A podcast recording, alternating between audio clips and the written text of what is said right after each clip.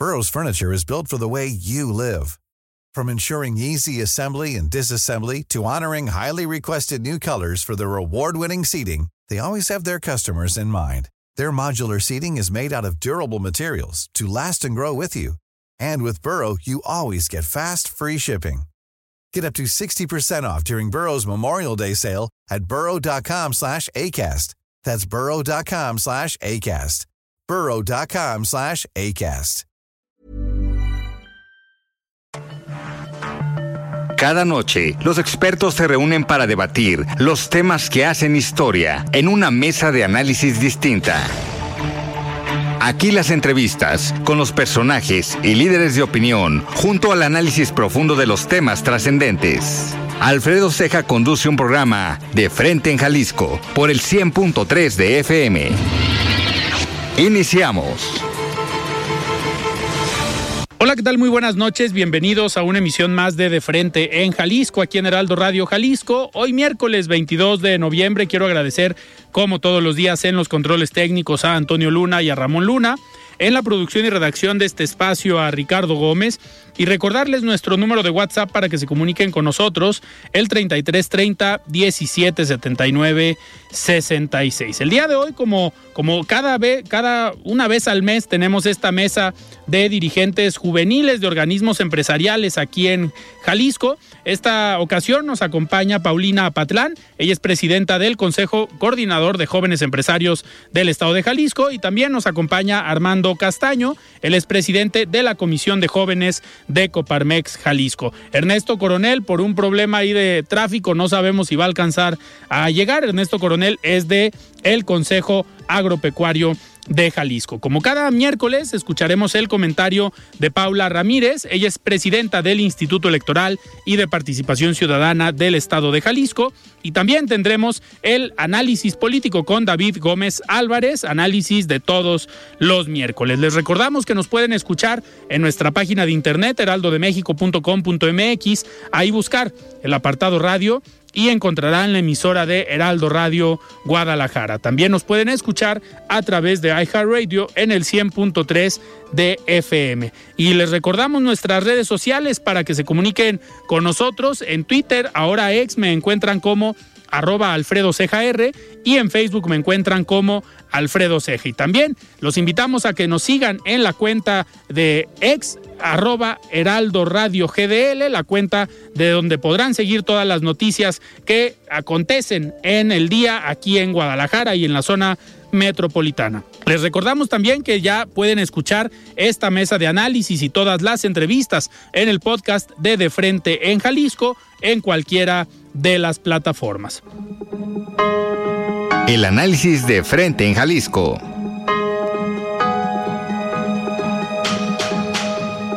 Bien, pues arrancamos esta mesa de análisis de dirigentes juveniles empresariales.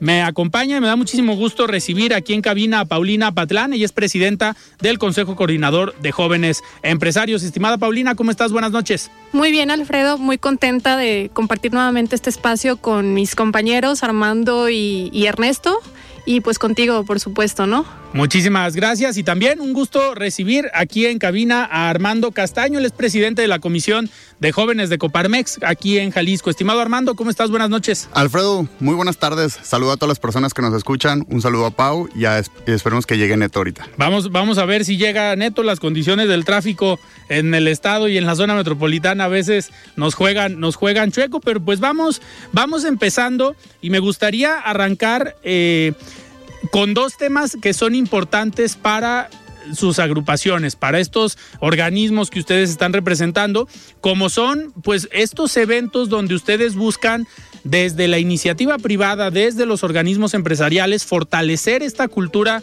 del emprendimiento, esta cultura de la innovación, que muchas veces pensamos que es una tarea propia del gobierno a través de la Secretaría de Innovación, de la Secretaría de Desarrollo Económico, pero poco a poco nos damos cuenta que también ustedes a partir de los eventos que organizan, también están buscando incidir en las siguientes generaciones, a pesar de que ustedes son jóvenes, pues en los que siguen, en los que tienen a lo mejor 18, 20 años y que todavía no saben qué están buscando, en qué van a emprender, pues ustedes lo han estado haciendo desde estos eventos. Y Paulina, me gustaría empezar con, contigo.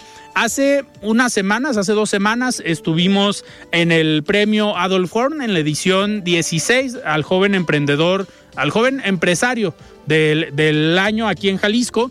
Y tuvimos un programa donde platicamos con tres de los cinco eh, finalistas, pero platícanos cómo terminó el evento, cómo, cómo les fue, eh, qué te ha platicado el empresario joven que ganó en este año este, este galardón, pero pues si nos puedes resumir cómo, cómo terminó el evento, de qué se trató, para que los radioescuchas que no nos escucharon ese miércoles, ahora se enteren de qué trata este evento. Gracias, Alfredo. Pues nos fue increíblemente bien. La verdad es que estamos muy contentos con el resultado.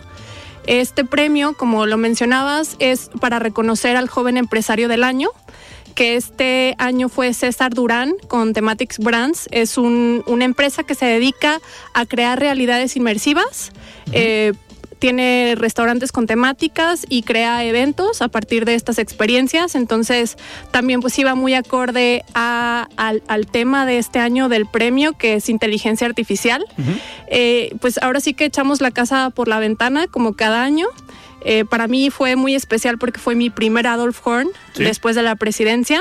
Entonces, pues también el poder colaborar con DREA y con varios proveedores que siempre hacen lucir el evento espectacular y abonando pues a todas las ideas y a todos los ejes que estamos empujando desde el Consejo, pues bueno, creo que fue una muy buena experiencia y así lo vivieron los invitados. Tuvimos más de 700 entre empresarios y actores eh, públicos y uh -huh. privados de, del sector público y privado. Eh, tuvimos de padrino a don René de Recal, que es el, el, el este, pues un, un, gran empresario aquí en Jalisco uh -huh. y también que está impactando al mundo en el tema de la exportación del acero, claro. que nos dio unas palabras, un mensaje muy bonito a los jóvenes empresarios, porque al final lo que queremos con estos actores y con este premio es seguir inspirando a las juventudes que se están animando a emprender o que en algún momento tienen la idea de emprender, que se pueden hacer las cosas muy bien y que pueden llegar a altos niveles y a colocar su empresa no nada más a nivel local ni nacional, sino en panoramas internacionales, desde haciendo las cosas bien desde un principio. Y lo vemos con estos jóvenes. La verdad es que no nos sorprendía que ganaran ninguno porque eran grandes candidatos para ganar los cinco participantes, tú los escuchaste. Uh -huh. Había proyectos increíbles que están teniendo un gran impacto en la economía del Estado, y no nada más del Estado, sino del país. Había empresas que inclusive están exportando sus talentos. Sí. Entonces, pues creo que estamos muy contentos con el resultado, también los jóvenes, porque no lo que les decimos es que no acaba aquí, no acaba en un premio, no acaba en un reconocimiento, sino es seguir invitándolo a invitándolos a que sigan haciendo las cosas bien, uh -huh. a que pues ellos sepan que son un motivo de inspiración para muchos jóvenes y es justo lo que queremos hacer desde el Consejo. Eh, pues es ahora sí que arrasar con, con el ejemplo y no nada más con este tipo de eventos, sino con lo que estamos haciendo desde el Consejo de esta capacitación multisectorial, de llevar la innovación y temas tecnológicos, herramientas tecnológicas a sus emprendimientos uh -huh. y que sepan que se pueden hacer las cosas bien y que pueden llegar a altos niveles como lo vimos pues en estos jóvenes y que tuvimos este gran ganador que es César Durán. Claro. Pau, eh, eh, también en tu discurso hablaste sobre la importancia de la responsabilidad social empresarial, que si bien el tema central era la inteligencia artificial y hablar de temas de innovación que van ligados eh, naturalmente, hoy la responsabilidad social empresarial sí es un factor que coincide en todos los jóvenes, al menos que participaron en el, en el premio, en esta convocatoria, que si no me equivoco, la vez pasada nos comentaste que fueron más de 100 eh, participantes. Sí, fueron más de 100 postulaciones y como bien comentas, no podemos dejar de lado eh, pues estos puntos que son muy importantes, que inclusive se evalúan por parte de los jueces, que sean empresas socialmente responsables, que tengan temas de, de responsabilidad con sus, también con sus colaboradores, con el medio ambiente, eh, y tan así que lo empujamos desde el Consejo, que hace también un par de semanas fuimos eh, reconocidos como, como entidad promotora de empresas socialmente responsables. Okay. Nosotros como Consejo, porque nosotros impulsamos a que las empresas que pertenecen al consejo o desde sus sectores sean empresas socialmente responsables y tuvimos estos resultados donde también empresas que pertenecen al consejo fueron empresas socialmente responsables y esto nos hizo entidades promotoras. Entonces también pues es lo mismo, volvemos a lo mismo, tenemos que, inspirar pero también dar el ejemplo de que se pueden hacer las cosas bien y que no por ser jóvenes y porque nos puedan llamar inexpertos, sino todo lo contrario. Creo que es una cultura que traemos desde las juventudes y este cambio de mindset que debemos de seguir impulsando y dando el ejemplo hacia nuestros colaboradores, hacia la misma sociedad y qué padre que lo podamos hacer no desde el Consejo de Jóvenes. Totalmente. Ahorita, ahorita vamos a regresar para seguir platicando de este tema, pero eh, le doy la bienvenida también a Armando eh, Castaño, presidente de la Comisión de Jóvenes de Coparmex. Armando, en este sentido, eh, me gustaría arrancar también en la parte de la responsabilidad social empresarial, que es una agenda que también eh, Coparmex tiene muy presente. Y quiero ligarlo con este evento que tiene o tuvieron ustedes el día de hoy hasta hace unos eh, minutos eh, el premio al emprendimiento de Coparmex Jalisco. a ver, ¿Coincides con Pau que hoy la responsabilidad social empresarial sí está presente y es una de las agendas que cualquier joven empresario o cualquier emprendedor sí está buscando también dejar ese granito de arena, ya sea al interior con sus trabajadores, pero también hacia el exterior en la comunidad en donde tienen eh, la empresa? Sí, concuerdo con Pau, Alfredo. Hoy el perfil de un joven empresario no basta con que, con que tenga potencial empresarial, con que tenga visión de negocio, sea muy completo en temas financieros.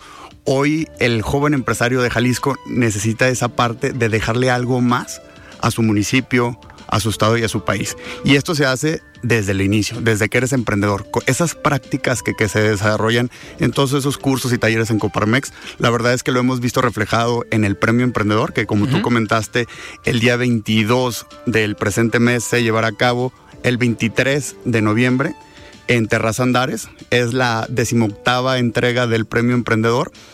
Fui parte del jurado calificador con el cual tuvimos un gran perfil que creo que representa los valores de la institución y también esa parte de compromiso, social.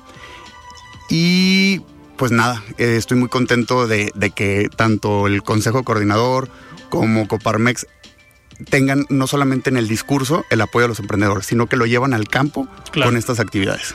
En, este sentido, a ver, ahorita lo comentaba yo al inicio, muchas veces pensamos que eh, todo es responsabilidad del gobierno. Y si no se dan las condiciones económicas o en materia de innovación, por ejemplo, pensamos que el gobierno siempre es el responsable. Pero algo que sí depende del sector empresarial pues es la calidad del recurso humano. Es cómo tienes a los trabajadores, en qué condiciones está tu empresa, qué tan responsable eres como dueño de empresa para eh, tener en buenas condiciones a tus, a tus trabajadores. Si bien la ley eh, tiene algo estipulado, Hoy las nuevas generaciones pareciera que van un poco más allá, ¿no? Hay un compromiso mayor, no solamente con la persona, sino con la sociedad en general. Hoy los jóvenes se están preocupando por otros temas que normalmente otras generaciones no se, no se preocupaban. Y una de ellas me imagino, creo yo, es el medio ambiente, el cuidado del medio ambiente, eh, que entra dentro de esta responsabilidad social empresarial. Pau, ahorita en, el premio Adolf Horn vimos muchos proyectos, vimos, eh, digamos, muchos perfiles jóvenes de nuevas generaciones que no todos son empresas que eh, heredaron, sino son empresas y proyectos que crearon los mismos eh, jóvenes.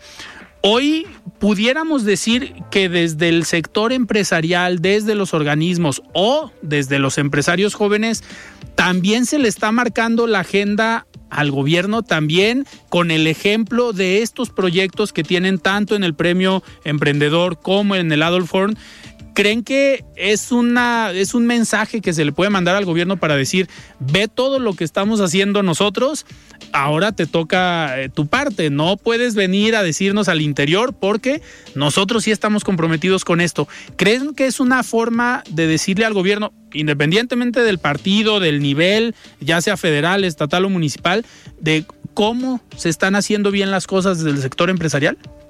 Definitivamente y con el ejemplo y creo que ahí crece el reto y las propuestas de los candidatos deben ser enfocadas o tienen que incluirnos dentro de esa agenda, ¿no? Porque al final nosotros sí podemos decir, estamos haciendo las cosas diferentes, estamos haciendo las cosas bien de esta manera y también estas nuevas generaciones vienen con otras exigencias, o sea, tanto para los colaboradores o como colaboradores, como dueños de empresa, como ciudadanos y vienen exigir, eh, pues bueno, que, que sea al nivel, ¿no? Estas propuestas. Yo creo que como líderes jóvenes, y aquí mi amigo Armando no me dejará mentir, eh, tenemos que nosotros llevar esta información eh, y sobre todo pues que, se permee esta información a, los votantes, a estas nuevas generaciones, para que pues sean incluidos también en la agenda y tengan esa capacidad o bueno, e, esa posibilidad de exigirle a los nuevos gobiernos que sean escuchadas estas necesidades. Entonces pues sí, definitivamente ahí tenemos una labor de dos partes, tanto con estos jóvenes, estos liderazgos, pero también el llevar esta comunidad y abrir ese diálogo. Es muy importante que abramos el diálogo. Claro.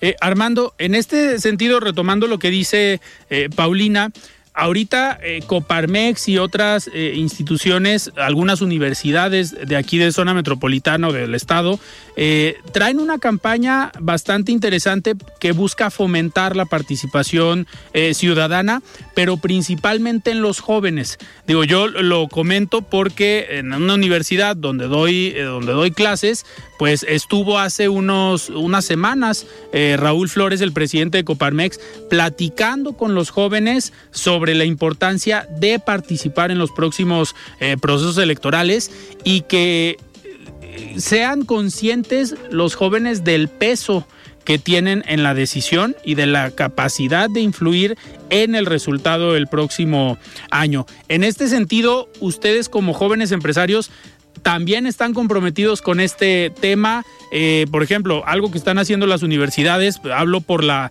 la universidad donde doy clases, la Universidad Panamericana. Eh, el próximo semestre va a estar terminando precisamente en la fecha de la elección.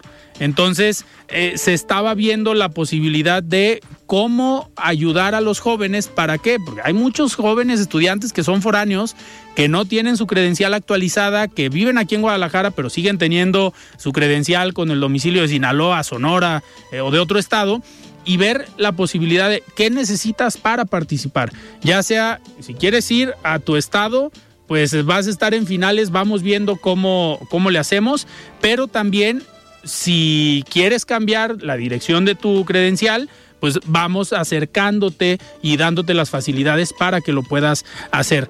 Hoy, desde los jóvenes empresarios, también están en esta dinámica fomentando la participación ciudadana sin meternos en tema de colores ni de partidos, simplemente que los jóvenes también sean responsables de lo que viene para el país, ¿no? Sí, Alfredo, qué, bien que tocas este tema. Te lo voy a platicar desde la óptica del centro empresarial y desde la comisión que, yo presido. Ok. Eh, Coparmex lleva a cabo a nivel nacional, junto con una asociación, la campaña Me Veo. Se ha detectado que el tema que nos preocupa, pero que también nos ocupa, es el tema de la credencialización. Hoy los jóvenes y en sí, Jalisco, hay aproximadamente más de un millón de personas que no tienen su credencial actualizada con el domicilio de Jalisco. ¿Esto qué quiere decir? Que los próximos comicios va a ser muy difícil desplazar a todas esas personas para que vayan y ejerzan su derecho a votar. Entonces, los estamos invitando desde las universidades, desde, desde las propias empresas. Hay campañas para que vayan, les estamos generando sus, sus citas en el INE y les damos tiempo como empresarios para que no se les descuente las horas y vayan y obtengan su credencial. Hay otro dato también que salió en el mural, que hay aproximadamente 50 mil credenciales sin que las vayan a recoger. O sea, también es muy preocupante que después de ya haber hecho el proceso, no lo termines.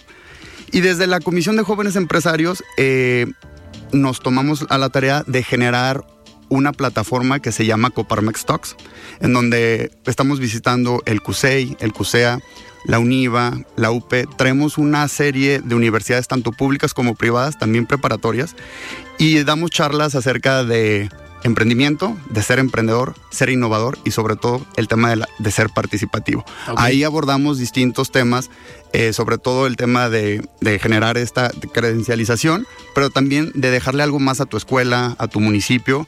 Y ya, nos ha dado muy buenos resultados. Me ha estado acompañando el presidente Raúl Flores y próximamente el siguiente año le vamos a meter más, más punch eh, en todas esas visitas. Eh, Armando, antes de irnos a un, a un corte, a ver, estos datos que, comentas y que comparten en esta eh, campaña que tiene Coparmex son, son, preocupantes, ¿no? Porque muchas veces pensamos que los jóvenes, uno, no acuden a votar, pero no nos ponemos a pensar en el por qué no acuden a votar.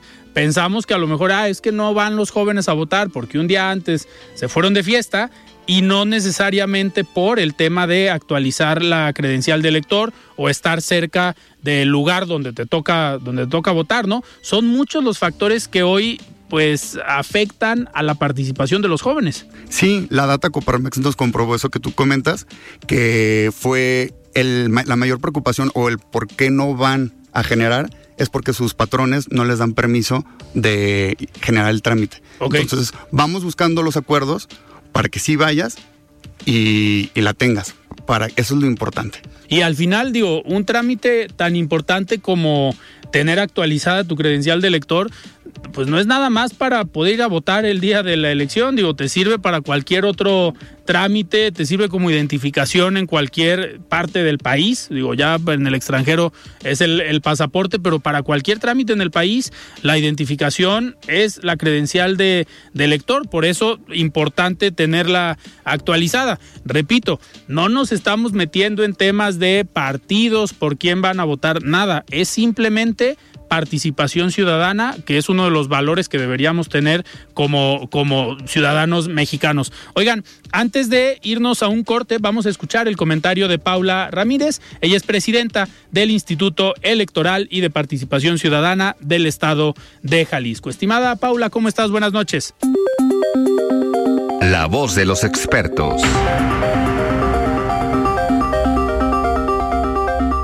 Alfredo, buenas noches para ti y para tu auditorio. Y bueno, como lo hemos comentado en este mismo espacio, el proceso electoral local 2023-2024 exige una amplia participación ciudadana y en el IEPC Jalisco, pues hemos reflexionado, Alfredo, en torno a cómo vamos a hacer este llamado para que la ciudadanía efectivamente se involucre en este proceso ante el adverso contexto de desprestigio que vive en la actualidad la política. ¿Cómo llamar a la participación ciudadana en este contexto? ¿Cómo invitar a la gente a involucrarse en una actividad pues que desprecia la política y en cuyo futuro y práctica no cree? ¿Cómo rescatar la vida y práctica política como esa posibilidad de entendimiento humano, de convivencia pacífica entre semejantes, entre libres e iguales? En el IEPC hemos creído necesario, si no urgente, formular estas preguntas en un debate plural y abierto, en un esfuerzo para reivindicar la vida, eh, la política como actividad civilizatoria, como la única que permite a las personas que vivan en comunidad sin recurrir a la violencia. Alfredo, se trata del principal recurso vital con el que contamos las personas para vivir en sociedad, la política. Así, todas las tardes, del 25 de noviembre al 9 de diciembre, a las 18 horas en el stand del IEPC en la Feria Internacional del Libro, tendremos mesas de diálogo y reflexión que hemos titulado Rescatemos a la política y que abordarán justo este llamado, esta proclama por la búsqueda del entendimiento desde distintos enfoques. Rescatemos a la política desde el feminismo, la academia, la sociedad civil, los medios de comunicación, entre otros enfoques. Y para enmarcar esta conversación, invitamos a Jesús Silva Herzog Márquez a impartir nuestra conferencia magistral de invierno, que será el próximo martes 28 de noviembre a las 11 de la mañana en la Biblioteca Iberoamericana, desde luego con entrada gratuita. Y Y también en el salón, en el Auditorio Salvador Allende de la Universidad de Guadalajara, tendremos un encuentro de jóvenes con la activista y exalcaldesa de Barcelona, Ada Colau, el día 30 de noviembre a las 17 horas, también para reflexionar sobre la importancia de la vida y práctica política para la democracia. Además, Alfredo, te cuento que eh, el IEPC tendremos distintas novedades editoriales que estaremos presentando en la Feria Internacional del Libro, el libro de innovaciones de democracia directa de David Alman, los retos de la democracia eh, mexicana rumbo a 2024, un libro que estamos editando eh, de Lorenzo Córdoba Vianello, nuestra última edición de la revista Folios y dos de nuestras más recientes producciones editoriales, un libro que se denomina Déjame contarte mi primer voto, una pequeña publicación ilustrada para jóvenes y acciones afirmativas rumbo a las elecciones 2024. Como verás, Alfredo, el IEPC tendrá un rico programa editorial, académico y político en la FIL, pero también ofreceremos a las y los visitantes actividades bien divertidas. En esta idea de rescatar la política, tendremos en nuestro stand un espacio destinado justo a la manifestación política, para que pongas en marcha tu propio acto político, emitas tu discurso con un megáfono, eh, realices un mini acto, en fin, que actives algún mecanismo de participación ciudadana, podrás diseñar tu propio PIN con tu propia proclama política para aportarlo, pegar carcomanías o escribir mensajes diversos eh, justamente para eh, practicar esta actividad sustantiva de nuestra vida colectiva. El programa completo del IEPC Jalisco en la FIEL puede consultarse en la página de internet www.epcjalisco.org.mx y en redes sociales del IEPC, arroba IEPC Jalisco. Los invitamos a que nos acompañen en nuestras actividades y a sumarse a esta gran convocatoria. Rescatemos juntos y juntas a la política. Gracias nuevamente por el espacio, Alfredo. Nos escuchamos la siguiente semana. Siga con Alfredo Ceja y su análisis de frente en Jalisco por el Heraldo Radio 100.3. 100.3 FM, el Heraldo Radio Jalisco. La voz de los expertos.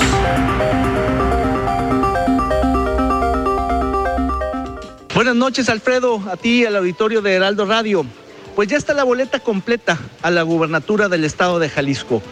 Los abanderados son, obviamente, Pablo Lemus por Movimiento Ciudadano, Claudia Delgadillo por Morena y sus aliados, y finalmente Laura, Laura Aro por el PRI PAN PRD, el Frente Amplio por Jalisco.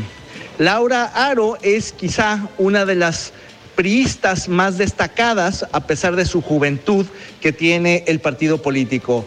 Laura en su momento perdió elecciones que significaron mucho en su formación política, precisamente porque arrastra con un negativo, con un lastre, con un, un negativo que se llama PRI, Partido Revolucionario Institucional. Laura dará la pelea a nombre no solo de su partido, que tiene un desprestigio a cuestas muy, muy difícil de remontar, sino también a nombre del PAN, del Partido Acción Nacional, y del PRD, del Partido de la Revolución Democrática.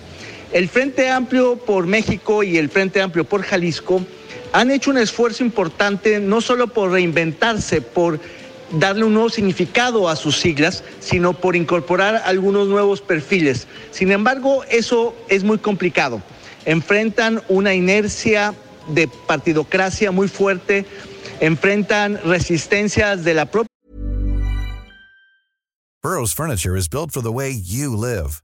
From ensuring easy assembly and disassembly to honoring highly requested new colors for their award-winning seating, they always have their customers in mind. Their modular seating is made out of durable materials to last and grow with you. And with Burrow, you always get fast, free shipping. Get up to 60% off during Burrow's Memorial Day sale at burrow.com slash ACAST. That's burrow.com slash ACAST. burrow.com slash ACAST.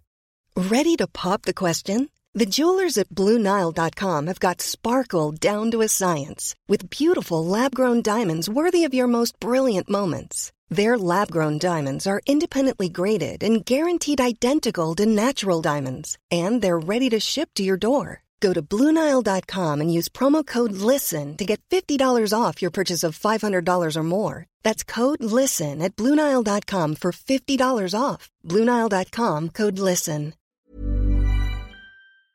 Partidocracia muy muy fuerte y enfrentan por supuesto la reticencia ciudadana a votar por esas viejas siglas.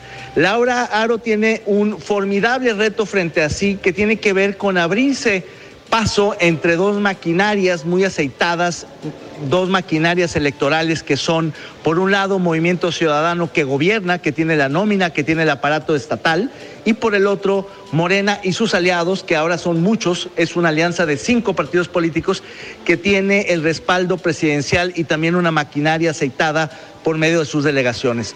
No la tiene fácil el PRI, PAN, PRD en Jalisco, sobre todo porque hace no mucho gobernó bajo las siglas del PRI y antes bajo las siglas del PAN, dando por resultado mm, gobiernos que dejaron mucho que desear y por supuesto alternancias que se produjeron. Sin embargo, me parece que el perfil de Laura, Laura Aro es uno de los mejores perfiles políticos que tiene el Estado y entonces tendrá que ser suficientemente inteligencia, inteligente y estratégica para diferenciarse de las siglas de sus partidos, de las nomenclaturas, de la partidocracia y presentarse como alguien que pueda ofrecer algo distinto, moderno, provocativo, interesante, fresco, atractivo a la ciudadanía.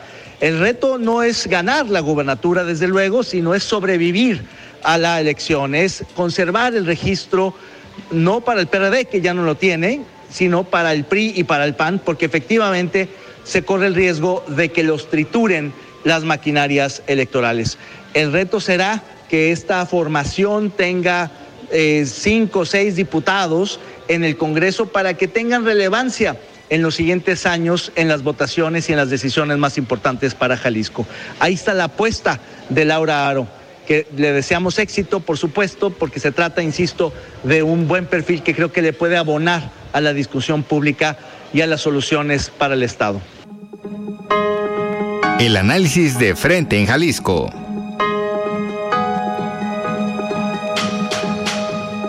Muchísimas gracias David por este comentario y nosotros continuamos en esta mesa de análisis, en esta mesa de dirigentes juveniles empresariales. Estamos platicando con Paulina Patlán, presidenta del Consejo Coordinador de Jóvenes Empresarios, y con Armando Castaño, presidente de la Comisión de Jóvenes de Coparmex. Oigan, a ver, ahorita hablábamos mucho de la participación ciudadana, pero... Eh, me gustaría preguntarles cómo están viendo ustedes desde la óptica juvenil y aparte empresarial ya estos arranques de precampaña, eh, cómo están viendo a los partidos, los están viendo muy movidos, a todos en general, eh, ven alguno que a lo mejor se esté tardando, pero cómo, cómo reciben eh, este inicio de precampañas desde el sector empresarial. ¿Se está moviendo en el sector eh, toda la opinión sobre el tema electoral, porque ojo, nos faltan seis meses para la elección. Van a ser seis meses de mucha información, bastante complicados, pero en el sector empresarial también lo están viendo así o dicen qué flojera desde ahorita que ya estén si nos faltan todavía seis meses. Yo creo que como todo, nos está, estamos viendo que hay arranques pues algo anticipados y que hay muchos movimientos. Evidentemente también hay algunas negociaciones. A, los, a nosotros lo, que nos queda, creo que desde el sector empresarial o desde el sector joven empresarial, pues es eh, acercarnos o conocer un poco más de las propuestas. Eh, creo que ha habido mucho desconocimiento en, elecciones anteriores. Inclusive hacíamos un ejercicio eh, de, conocer quiénes son tus diputados o cuál es tu distrito siquiera que te corresponde. No hay conocimiento de eso. ¿Quiénes son los diputados que actualmente están en tu distrito? No hay mucho conocimiento. Entonces, eso es algo evidente que se vive no nada más en el sector eh, privado, sino en la sociedad. Entonces, creo que... Eh, pues estas campañas lo que nos va a permitir es conocer a los candidatos. Y creo que se tienen que enfocar en eso, en que al final la sociedad conozcamos cuáles son sus propuestas, pero quiénes son estos perfiles. No creo que eso es lo que yo podría aportar en ese sentido y es eh, pues eso, abrirnos al diálogo y a la comunicación. Eh, Armando, eh, tanto en el Consejo de Jóvenes Empresarios, desconozco si en la Comisión de Jóvenes de Coparmex lo, lo hacen, yo creo que sí cuando empieza un proceso electoral, pues reciben a los precandidatos, reciben a los candidatos, ustedes los invitan para eh, uno, que acerquen sus propuestas cuando se dé el periodo pero sobre todo para acercar información a los jóvenes empresarios y que ellos a su vez puedan retransmitir ese mensaje independientemente del color del partido, sino pues la información que a ellos les convenga. Ustedes desde la Comisión de Jóvenes también tienen este ejercicio de invitar a los precandidatos, de abrir las puertas a todos los partidos para que lleven sus propuestas y lleven información. Desde gestiones pasadas, Alfredo, hemos organizado en Mancuerna con Canaco, con jóvenes de Canaco, Expo Candidatos.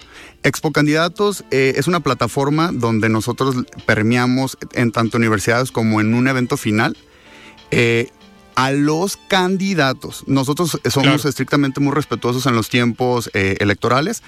El calendario marca que es a partir de marzo, cuando ya se tendrá planeado, eh, más bien presentado quiénes son los candidatos oficiales. Y a partir de ahí vamos a generar los espacios en las universidades, tanto públicas como privadas, que lo permitan ese acercamiento con los jóvenes, porque eso es lo que nos interesa, saber cuáles son las propuestas y que los jóvenes tengan la mejor decisión, pero informada.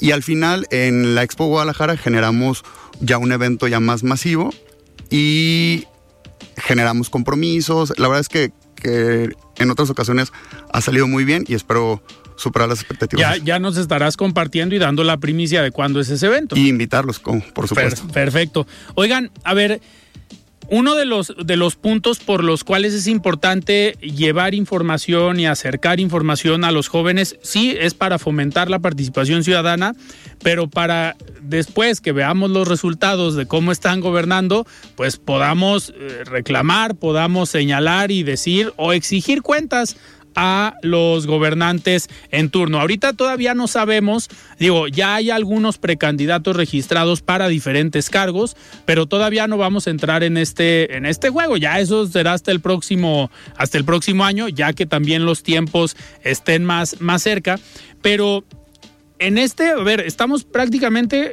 eh, en el penúltimo programa del año, en la penúltima mesa, porque ya nada más nos queda eh, diciembre.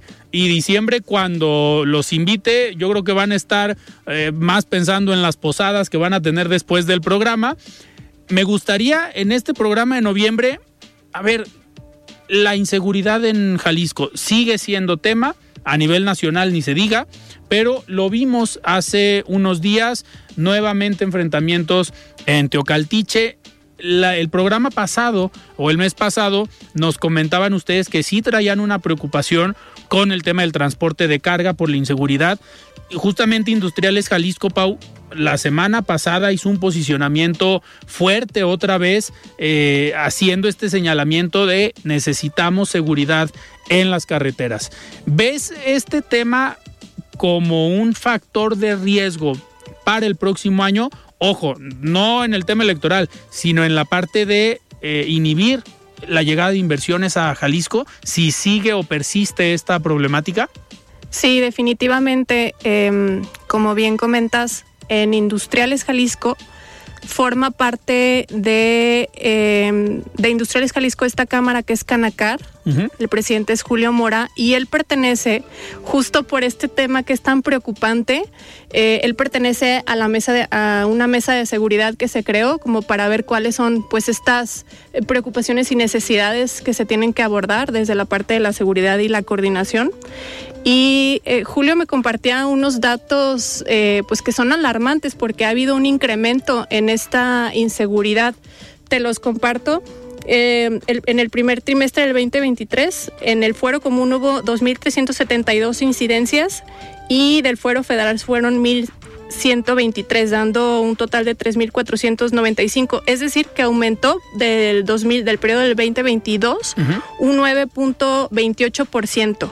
Ok. Entonces, evidentemente el, autotransporte de carga pues es algo que eh, necesitamos casi todas las industrias.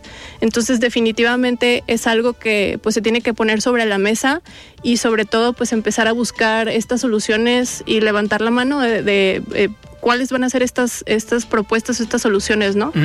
Hace, hace unos días que platicábamos con Toño Lancaster, el coordinador electo de Industriales Jalisco, hablando de este tema precisamente, nos comentaba que la mayor preocupación era en carreteras federales. Pero al final, hablar de este trabajo coordinado, eh, pues se implicaría mayor orden ¿no? en el Estado. No importa si es la federación, si es el Estado o algunos trayectos a lo mejor que convergen eh, carreteras estatales, federales y hasta un tramito municipal. Pues lo que piden los empresarios es seguridad, ¿no? No importa qué tipo de carretera sea o a qué orden de gobierno le pertenezca. Exactamente, pues viene a afectar a, donde mismo, ¿no? O sea, viene a impactar a, la economía y a las empresas que pertenecen a, Jalisco en este sentido. Eh, Armando, en este sentido, ustedes también lo están eh, padeciendo con todos los agremiados de Coparmex. Ha sido una agenda también muy puntual de Coparmex el tema de la, de la inseguridad.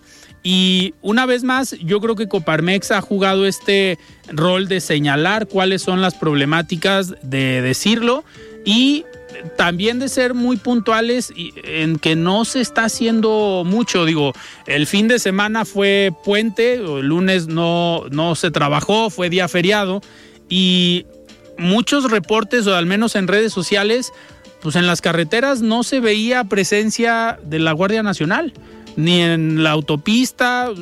Aquí, por ejemplo, reportaron que en el acceso sur, por la zona de López Mateos, en la última, en la caseta, ya para ingresar a Guadalajara, sí había un retén de Guardia Nacional.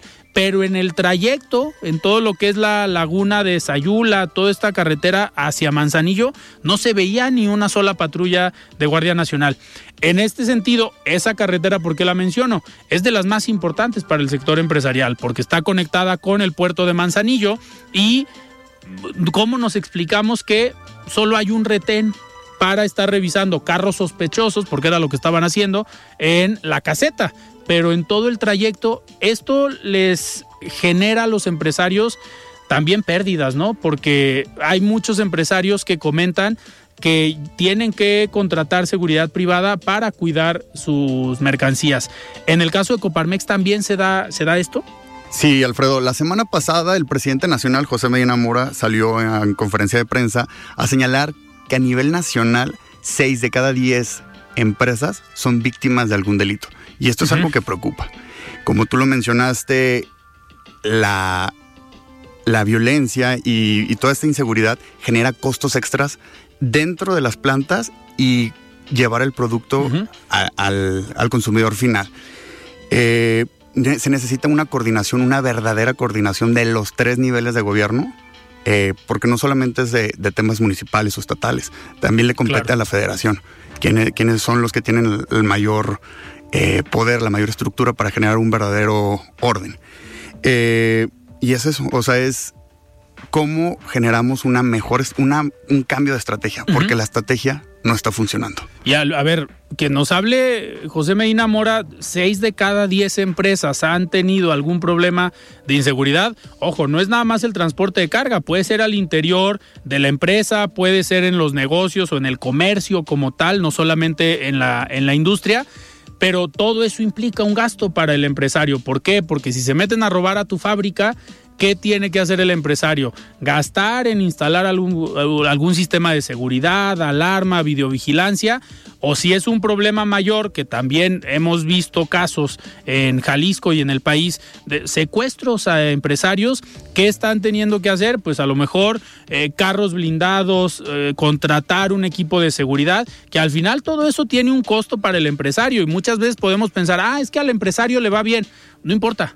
O sea, al empresario le vaya bien o le vaya mal, de todos modos está teniendo que gastar y quién en dónde se refleja ese gasto o esa inversión que tiene que hacer el empresario, pues en el costo, en el producto final, ¿no? Sí, y también algo que, es muy importante en temas de New Shoring, las empresas cuando van a venir a Jalisco o a nivel nacional a invertir su dinero, siempre preguntan cómo está el tema de la seguridad. Y es por eso que no solamente impacta a los empresarios locales, sino también desincentiva las inversiones en nuestro país. Esto, esto sin duda digo, ha sido un problema desde hace ya algunos años, no es exclusivo de una administración. Eh, pero tampoco eh, se vale que las administraciones actuales digan, ah, es que me dejaron el, el problema que, dicen, a ver, ya estamos en el quinto año, ya están prácticamente entrando a nivel federal en el cierre de administración, ya está en el último año y no es posible que se siga echando la culpa a Felipe Calderón o a otras eh, administraciones.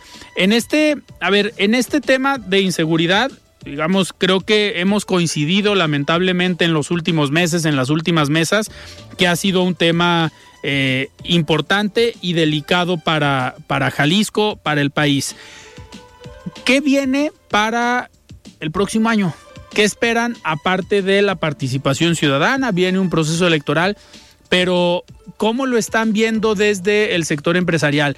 ¿Va a ser un buen año? Normalmente cuando hay elecciones hay más dinero circulando. Eh, y eso se ve reflejado en las compras que hacen las, las personas. Eso implica para ustedes o para sus empresas y para los sectores que representan un buen año. ¿El 2024 podemos esperar que sea un buen año para los jóvenes empresarios? Hace poco participamos en el estudio de IEG que se hace año con año y los resultados fueron que los jóvenes somos el sector más entusiasta que existe. Entonces yo te puedo decir desde mi sector y desde la perspectiva de los jóvenes, creo que siempre tenemos este sentido de nos va a ir bien, nos tiene que ir bien en cuanto a las compras que van a aumentar, en el aumento de empleos, en el aumento de, de los ingresos que van a tener nuestras empresas. Siempre estamos con esta actitud positiva. Yo te podría decir que a pesar de todas las circunstancias que están sucediendo, no nada más a nivel local y nacional, sino en el mundo, que estamos viviendo eh, pues etapas y condiciones muy complicadas, este, desde el tema de que sucedió de la pandemia y que venimos arrastrando muchas cosas a las situaciones pues que también están pasando bélicas en el mundo, eh, pero creo que a nosotros nos toca como empresarios y más porque estamos empujando a que a nuestros colaboradores y las gentes que las personas que impactan pues eh, la, economía de nuestras empresas les vaya bien, pues tenemos que conservar este sentido positivo y hacer las cosas de la mejor manera que nos corresponde, ¿no? Y lo estamos viendo pues con estos ejemplos y con los eventos que estamos impulsando y con las iniciativas que tenemos. Entonces creo que más allá de, decirte, pues se viene un panorama difícil, creo que eh, tenemos que cambiar ese mindset desde nosotros, como empresarios, como eh, dirigentes de, coordinación de cámaras o, como coordinadores, el, el, llevar esta actitud positiva de que, pues bueno, nos tiene que ir bien. Esperemos.